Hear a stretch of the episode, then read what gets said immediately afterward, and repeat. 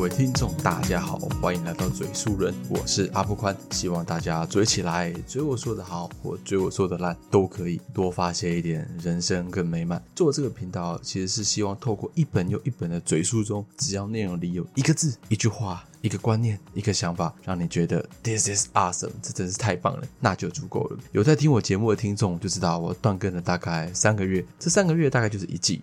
这一季我只能说过得又急又快，中间发生很多事情，开心的也有，难过的也有，但重要的是都过了，而且现在正在渐入佳境。终于，我又可以来当说书人了。哦，不是，是嘴书人。终于又可以再次回到大家的耳朵里。大家不知道有我多。我期待可以来录这个节目。其实我有很多很多东西都想要和大家分享。这三个月发生的事情真的太多了，不管是工作上的事啊，或者是生活上的趣事，我有好多好多想要分享。那。嗯，我挑个东西好了。我这次想单纯分享琼斯杯篮球的琼斯杯的观后感给大家。那我想真的，我并不是要去分析每一队，但是我希望的是大家多了解一点什么是琼斯杯，或者什么是篮球，到底看篮球的门道可能是什么东西。那大家知道琼斯杯是什么吗？琼斯杯是由中华民国篮球协会主办。琼斯杯是当前世界上历史最悠久、规模盛大的友谊邀请赛。虽然邀请赛各个参赛的国家未必是精锐必出，也就是说，参加的不一定是国家最强的，大多数可能会派青年军来应战。除非在这个年度可能有亚锦赛啊或奥运等等重要的赛事，才会派出主力以赛代训，以战养战。基本上总归的话就是，台湾是主办方的大型友谊赛。老实说，这是我第一次去看，我只能说真的蛮好看的，因为。嗯，我我自己很喜欢看 NBA，我很喜欢篮球，我很喜欢棒球。那我今天作为一个本职球迷，其实我是非常在乎球场上的每一处细节。例如，我会从他们的热身、他们的训练开始看，我开始会去看说，哎，球员出手的流畅度、身体发力的结构、上篮左右手的流畅度，我全部都会看。同时，我会假设自己如果是一个球探，如果我今天要观察一位球员。我会选谁？在这会让我的未未来的观赛体验来讲好非常多。再来是比赛时，我会去看球员本身的分球的意识啊，出手的选择啊，战术有没有跑出来啊，球员跟球员之间的精神喊话有没有真的去把它喊出来？你知道打篮球最重要就是画虾，就是说你今天在防守的时候，你要交代防守；你在进攻的时候，你要用哎去告诉大家说哎。我要发出什，我要发起什么样的进攻了？不是只有默契，有的时候就是你透过喊声，它可以让整体更有气势，更有。运作的感觉，那我我很期待，期望是说，其实我觉得大家可以慢慢找一个自己喜欢的球类去了解。如果听众对你看得懂篮球，那篮球会非常有趣。它并不是只是说哦，十个人只打一颗球，它会很不一样。我建议大家真的去找一门球类，不管是羽球也好，桌球也好，棒球也好，每一个球类你去认真的看，它都会有不一样的洞察和视角。那如果有人有兴趣的话，你留言告诉我，我找个时间，我针对某一门球类，甚至哎，我每一个球类。我都去讲到底怎么看这样的球，好不好？好。那不过撇除到这些不谈，其实我要跟大家分享的是球赛的心态，那就是什么时候都不服输的心态。我看到了某些球队哦，或者说球员在面对困境的时候展现出来的态度，真的是我不能接受，真的是不能理解，那就是摆烂的态度。我特别想讲的是，就算输很多分，至少也想把战术跑出来、打出来，把防守的态度拿出来，努力的输球总比摆烂的输球还要好看。这就是职业球赛中不会每一次都是顺风球，很多时候其实都是。逆风球，而学会如何打逆风球，这不是只是职业，而是人生。在我自己的人生中，其实我大量的时间都是在逆风。如何在逆风中思考一小步、一小步的改变，一小步、一小步的把优势找回来，这才是我觉得不只是球员，每一个人都要去练习的课题。这边给大家一个小小的建议，就是说，哎，我们人生下来不会是只有劣势，更重要是如何利用这些所谓的小小的优势，建构起优势、大优势，才去赢球。慢慢。的去学会什么是赢球的文化，什么是赢球的感觉，慢慢的把这样的思维再升华成享受比赛的感觉，也就是享受人生的过程，那人人生就会很值得。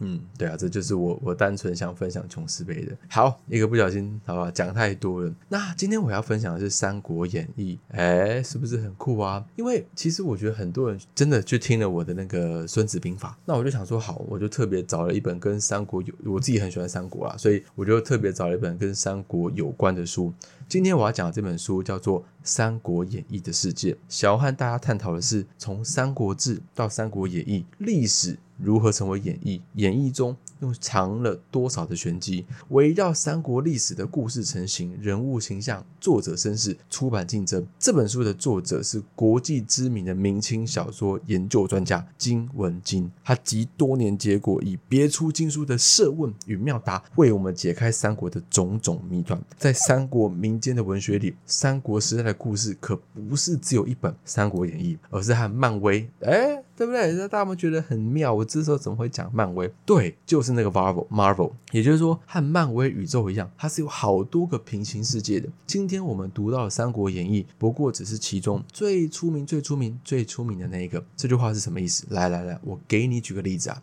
你记得《三国演义》里有一个人叫关索吗？哎，是不是大家听过关羽，对不对？大家是不是就没听过关索了？来，关羽是呃，关索是关羽的第三个儿子，在《三国演义》里没什么戏份，但如果在明朝哦，民间就流传着以关索为主角的小说。情节和《三国演义》完全不一样，但从时间线上又能对在一起。这样子的民间故事还有非常非常多。他们为什么会流行，又是怎么消失的？跟我们今天看到的《三国演义》到底有什么关系呢？今天要讲的这一本书，回答的就是这些问题。这个话题，我老实讲哦，不只是好玩，在文学的研究领域也很重视。古代小说的研究者的工作，就是利用这些答案去拼凑出《三国演义》背后更大的那个三国。世界透过他们的研究，我们就能发现，哇，原来每个时代都用自己独特的方式，把时代的精神留在了三国世界里。这让三国的故事有一种超越时空的普遍性，它蕴含了中国古人的世界观、历史观，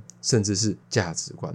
这本书的作者金文金就是一位爱拼图的人，哎，不是那个拼图，是我们讲把历史拼凑出一本书，拼凑成一个完整架构的人。他是日本京都大学的教授，不仅是中国文学领域的著名学者，对三国的历史也非常熟悉。好多年前，我啊就是因为这本书，对研究《三国演义》产生了浓浓的兴趣，因为它让我看到三国故事的世界比我想象中的更丰富、更有趣。在解读的第一部分，阿布宽会和大家分享这个丰富有趣的世界是什么样的？它为什么会出现？接下来，阿波宽还想去说说我在读这本书的另外一个体会，就是说在。研究古代小说故事的演变和版本的区别，不只是在故事堆里找课题，它会让我们对这个世界有一个共识的这件事情有更深的理解。来，为什么这么说呢？我到时候在解说第二部分的时候，我会详细的说给大家听。哎，不对，详细的嘴给大家听。好。第一部分，我们先来说说，我为什么会说三国故事就像漫威宇宙一样，有好多个平行世界。在你看来啊，来来，我问大家，漫威宇宙是什么样的呢？阿布宽自己总结了一下，首先有钢铁人。蜘蛛人这些超级英雄，其次他们都有自己独立的故事，甚至有好几个不同的版本发生在不同的平行世界里。其三，重要的超级英雄会在一个主宇宙汇合，一起去完成重要的任务，也就是我们今天看到的漫微电影宇宙。这样他们才能算是一个完整的整体，多个故事，多条故事线，同时又有一个。主线故事这三个特点，其实来三国的故事也都有具备哦。我们今天看到的《三国演义》就是主线故事，相当于漫威电影宇宙。除了主线之外，三国的故事有好多支线，就是各种民间流传的三国人物故事。当然喽，中国的古人可没有平行世界的概念。不过，单看两个故事体系之间的关系，阿布宽就觉得，干，真的有够像的。阿布宽前面提到的关锁这。这个故事就是一个典型的支线故事，在《三国演义》里，关索这个名字出现了四次。而且第一次出第一次出现哦，基本上是已经在第八十七回了。当时诸葛亮正打算出兵北伐，听说关索突然来求见，诸葛亮很惊讶啊！那这这这这这这这关羽竟然还有一个这个儿子。但是很快关索就从小说里消失了。来哦，细心的读者肯定会觉得。啊，这个插曲莫名其妙啊啊，出来干嘛？如果不是一九六七年有人从古墓里发发现了一本书，叫做《花关所传》。那我讲真的哦，关锁的出现永远是一个谜。但有了这本书《花关锁传》，我们回头再来看《三国演义》里的这个片段，你会有点觉得有点像今天电影里的彩蛋。透露出哇，原来三国故事外，在主线之外还有这么多其他的故事。那花关锁战到底讲了什么样的故事呢？这就要从前从前从前从前从前从前的说啊。桃园三结义后，关羽抛弃妻子，跟刘备闯事业去啊。从小没有父亲的关锁，经历了年幼走失、拜师学艺、千里寻父一系列的民间故事常见的桥段，终于历经磨难，来到了关羽身边。之后的故事就发生在三。国演义魏蜀大战的那段时间，关索加入战争，屡立战功。最离奇的是这个故事的结：关羽在荆州战死之后，关索为他报了仇，杀了他的仇人吕蒙、陆逊。刘备和张飞都因为过度思念关羽病死了，诸葛亮也回到山里修行去了。听到这里，你应该就会明白为什么我会说花关所战跟《三国演义》是一个平行世界。如果你熟悉古代小说，你就会想起来，哎，对不对？再次，哎，《金瓶梅》跟《水浒传》的关系也是这样的哦。武松杀嫂嫂本来就是《水浒传》里的一段小故事，西门庆跟潘金莲在故事里都被武松给杀死了。但是到了《金瓶梅》，却衍生了一百回几百万字的小说，最后西门庆跟潘金莲的死法也很不一样。这样看，《金瓶梅》不也是《水浒传》的平行世界吗？说到这里，大家有没有产生一个疑问：为什么会有这样的现象呢？看完这本书，阿波宽得到了一个答案，是因为人物。这两部小说都是先有人物才有故事，人物就像种子，一旦种下，就会长出茂盛的故事。来来，各位来，接下来帮我认真哦。下面啊，你帮我想象一个场景：历史上那些有名号的人，像曹操、刘备、孙权、关羽，他们都来参加一场选秀。那谁能争取到一个机会，拍一部关于自己的电影？如果你是导演，你会选谁当主角？肯定是那些特质鲜明、有亮点的人物，这样的人物才有资格成为种子。回头再来看三国故事演化的过程，你会觉得，哎，好像真的有这样的一位导演。在历史中选择的那些有潜力的人物，经过加工改造，让人物有了更丰富的故事，逐渐脱离历史，形象更丰满，特质更突出。这位导演就是历朝历代所有讲故事的人集合，他们之中有民间传说的收集者，有诗人、说书人。嘴书人，还有戏曲作者、小说作者，甚至说相声的、连环画画的画师，等等等等等等等等，全部都是人物。这颗种子就是他们浇灌下，逐渐成长丰，逐渐呃长成丰富的故事。下面我们就来看看这个过程。我们都知道，史书上的人物形象一般来说都很简单，比如《三国志》的赵云传只有几百个字，到了《三国演里》《三国演义》里就有了哇，天七进七出，救出少主。这样精彩跌宕的故事，你看哦，赵云。肝胆相呃忠肝呃那叫什么？那句话叫什么？赵云忠肝义胆的英雄形象就是这样子虚构出来的。老实说，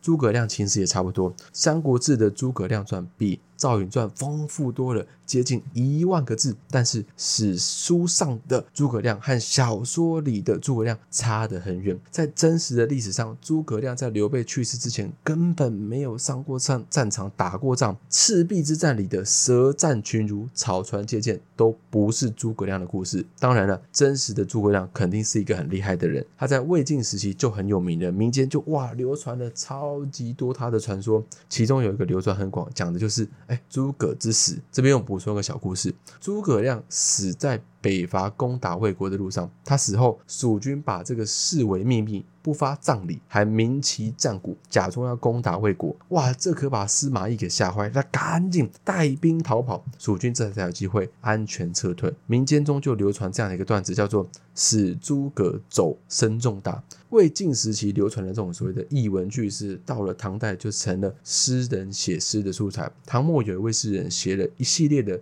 咏史诗，其中一首诗叫《五丈原》，写的就是诸葛之死。他很有可能就是从我前面提到的这样的传说来的灵感。所以诗的注释里还补充说：“哎，诸葛亮死后飞升了，所以司马懿占卜失误才上了当。”作者在书中推测，演义里诸葛亮之死的那段情节，就是从这条注释演变而来的。你看哦。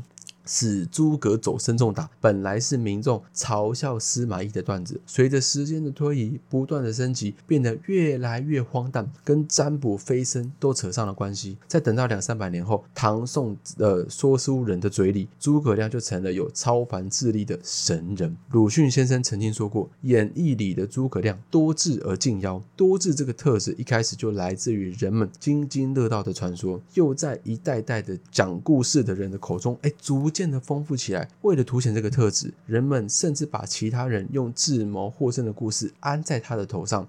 例如早传借箭、草船借箭啊，对不起，历史上其实是孙权的计谋哦。人物就是故事的种子，这个道理不只是体现在三国跟水浒的形成过程中，哪怕是漫威宇宙里那些看起来完全是虚构的人物，有的也是真实的人物作为原型。比如美国队长，他的原型是二战时期的一位美国大兵，他的名字叫做呃奥迪·墨菲。Audi Murphy，他本人和电影的美国队长一样，身体是非常的瘦小，常常会被人嘲笑。但是他在战场上完成了几乎不可能的任务，单枪匹马杀了两百四十名敌人，成了传奇。在这个传奇里，Murphy 的特质就是无比坚强的意志，这也是美国队长这个动漫和电影的精神内核。你看哦，人物传说一开始他可能只有发出一点点微弱的光，随着时间的飞逝，他很有可能就淡去了。但是，一旦有讲故事的人发现了他，讲了他，就等于是给他打了一束光，这些人物就开始有了自己的舞台。一代又一代的讲故事，让这些人持续讲他的故事，等于是我们不断的给这个人。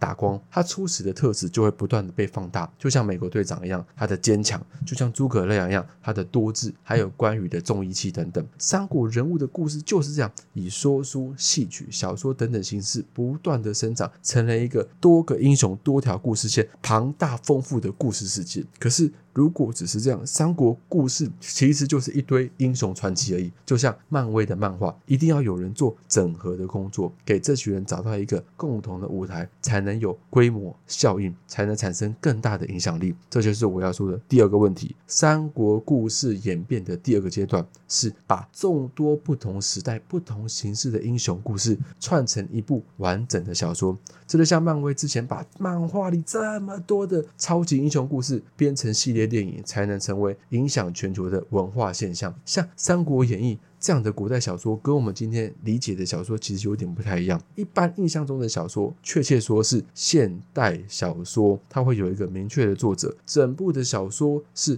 作者独立构思的，表达是他个人的想法。但是《三国演义》《水浒传》这样的古代小说就没有一个明确的作者，而是逐渐整合出来的。《三国演义》在成为小说之前是说书人的讲稿，专业的词叫做话本，大概在宋元的时期就有了。它最终的定本也。就是我们今天看到的《三国演义》，就是分几次完成的。这中间有两个人比较重要，一个是今天《三国演义》上明确写的作者明代人罗贯中，还有一个人是。清代文人毛宗刚，事实上这两个人呢都不能说是《三国演义》的作者，最多也只能也只能说他是编定者。从宋元话本到清代的定本小说，这中间经过了几千年，不知道有多少人讲过三国的故事，更不知道有多少人听过三国的故事。所以这部小说想要表达的思想，肯定不是一个人一时一地的看法。而是几千年里这么多讲故事的人、听故事的人共同的想法，大家可以把它理解成中国古人对世界、历史、人生的基本认识。所以作者金文金说，他写这本书其实就是想要借《三国演义》去探讨中国古人的思想。那《三国演义》体现了古人的哪些思想呢？阿不宽就从书里的第一个字，哎，数字三。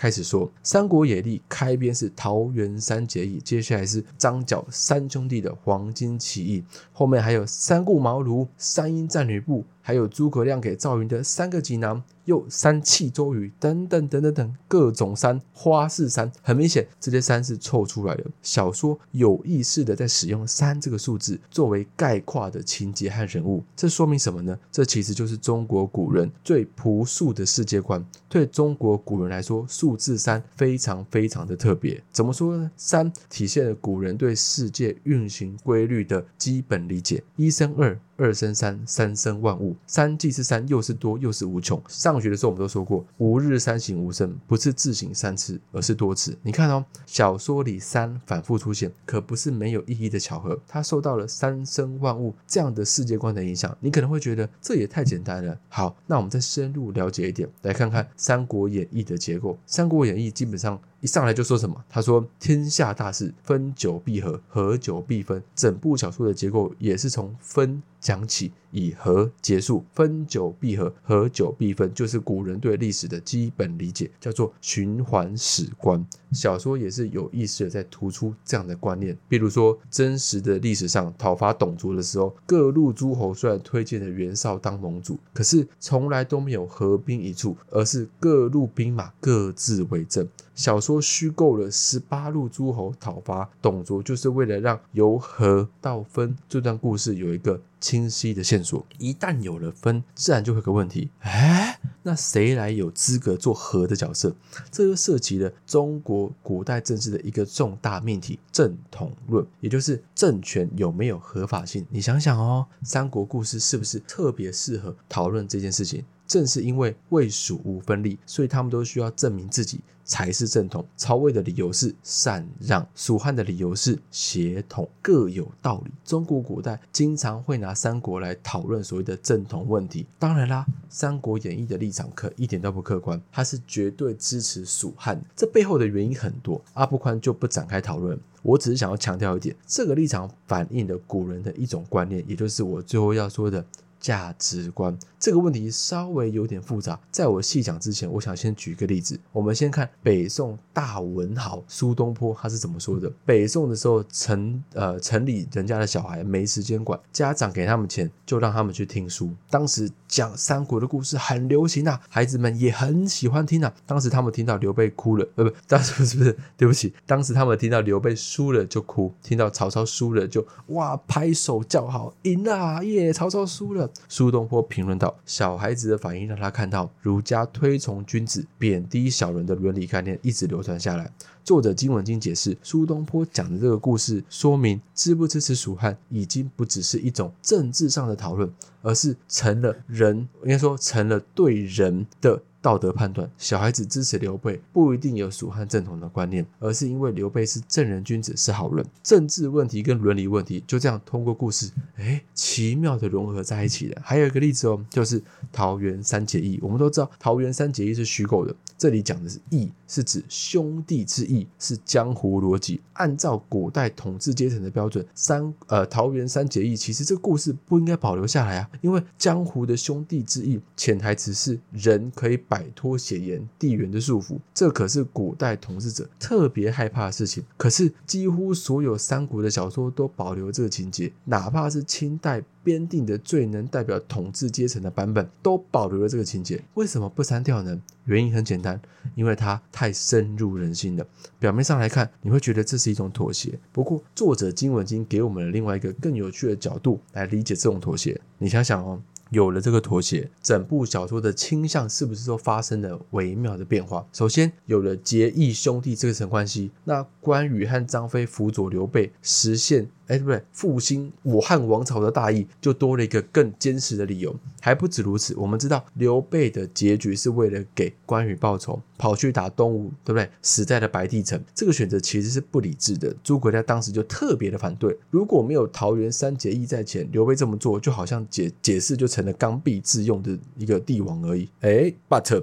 人生就是有这个把成，有了桃园三结义，刘备这个行为就是为了兄弟舍大义取小义，这不就是武侠片、江湖片里常见的桥段吗？你看哦，表面上君臣和兄弟，一个讲。层级一个讲平等，对应的是两种不同的义，好像很矛盾。但这种矛盾一旦进入故事里，就成了张力，让情节、人物、主题都有了更丰富的理解空间。本来的矛盾也就这样化解了。哎，仔细想想，这个过程其实还挺神奇的。到底是什么样的力量化解了观念上的矛盾？答案就是整合。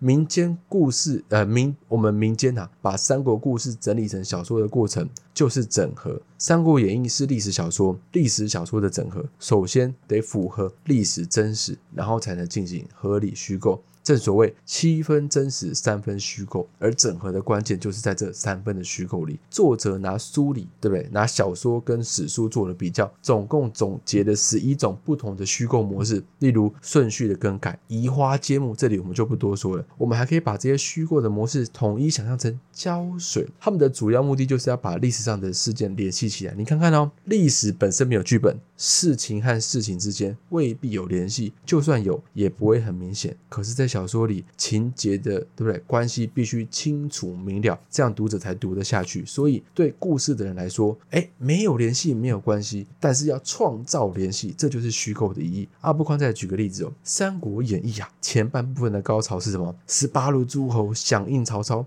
结成一个联盟，要。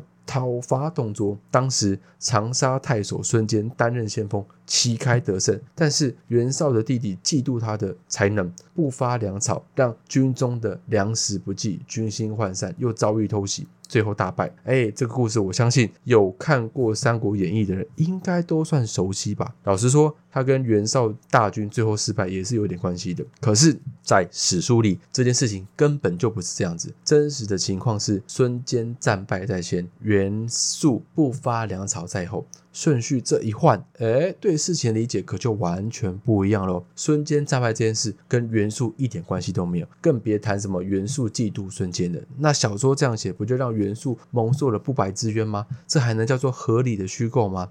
这就要讲到阿布宽对这本书重要的体会了。合理要求的就不是情节，而是要符合当时的历史。它超越了时间，超越了阶层，要符合的是常理，也就是前面讲的古人朴素的世界观、历史观和价值观。古代小说的研究者，他们发掘那种材料啊，比对故事啊，研究的其实正是常理，是人心。人心是一把柔软的尺子。它能够包容例外，化解矛盾，留下思考和讨论的空间。现在你应该明白了，为什么我开头说这本书会让你对共识有一个更深的理解。我们都听说，对不对？你说我们都听过，要讲错。共识是人心最大公因数。这样一听，它好像哎，怎么看不见摸不着？但是你了解了三国故事的演变，你就会发现，共识是有载体的。在今天的美国，它是超级英雄的电影；在十六世纪的英国。它是莎士比亚的戏剧，在明代跟清朝的中国，它就是《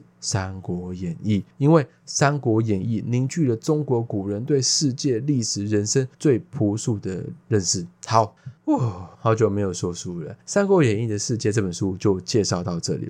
老实说，我特别喜欢这本书，是因为这本书让我跳出了表面，看到了历史的深度。而这个深度就体现在今天我跟大家分享的两个观念里。首先，留下来的东西一定不会是历史的全部。研究者扎根在陈旧的纸堆里，就是在帮我们还原更全面的真相。这样的真相往往是复杂的，但是它能够帮我们理解今天正在发生的事情。比如说，三国故事和漫威故事，他们生长的底层逻辑其实是一样的。其次，留下来的也不一定是历史的真相，而是观念的选择。这样形成的共识，不会是一种价值观的代言，而是一代代的人持着不同的立场和价值观在一起的碰撞，最终达成的共识。所以，最大范围的共识总是包含着矛盾。听到这里，我相信很多人会有一点点小小的不懂。相信我，把最后这七分钟、十分钟认真多听几遍，你就会懂了，就会懂我想要跟你们说的人生，想要跟你们说的历史，想要跟你们说的共识是什么。好了，这集就到这里，我们下一期再见。很快哦，我跟你讲，真的很快，我回来了。我们下一期再见，拜拜。